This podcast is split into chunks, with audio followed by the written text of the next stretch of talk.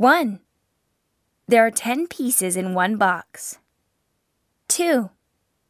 It's the first tea of the season from Shizuoka region. 3.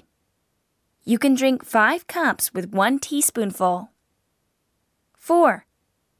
The directions are written here. 5. Would you like to try some? 6.